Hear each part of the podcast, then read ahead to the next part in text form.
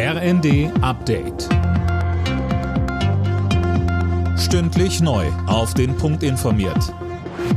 Ich bin Nanju Kuhlmann. Guten Abend. Außenministerin Baerbock hat dazu aufgerufen, die Hilfe für die Zivilbevölkerung im Gazastreifen zu verstärken. Die internationale Gemeinschaft müsse alles dafür tun, dass endlich wieder mehr Versorgung nach Gaza reinkommt, so Baerbock beim Besuch eines Lagers des UN-Welternährungsprogramms in Dubai. Weiter sagte sie dem ersten. Wir sehen auf dramatische Art und Weise nicht nur das Leid, sondern der Hunger nährt auch weiteren Terrorismus. Deswegen ist es im zentralen Sicherheitsinteresse von Israel, dass die Menschen mit Lebensmitteln, mit Wasser, mit Medikamenten versorgt werden können.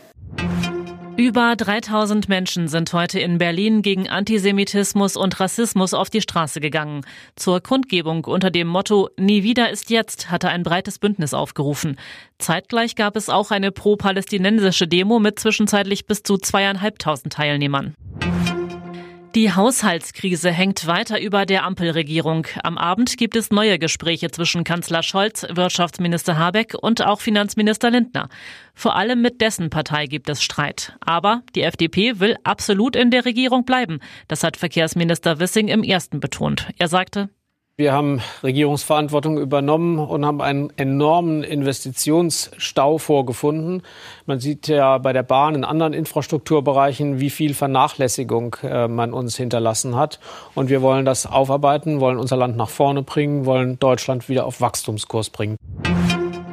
Bayer Leverkusen bleibt in der Bundesliga ungeschlagener Tabellenführer. Das Spitzenspiel der Leverkusener in Stuttgart endete 1 zu 1. Außerdem trennten sich Köln und Mainz 0 zu 0. Für das Pokal-Viertelfinale wurden folgende Partien ausgelost. Saarbrücken Mönchengladbach, Hertha BSC Kaiserslautern, Leverkusen gegen Stuttgart und St. Pauli gegen Düsseldorf. Alle Nachrichten auf rnd.de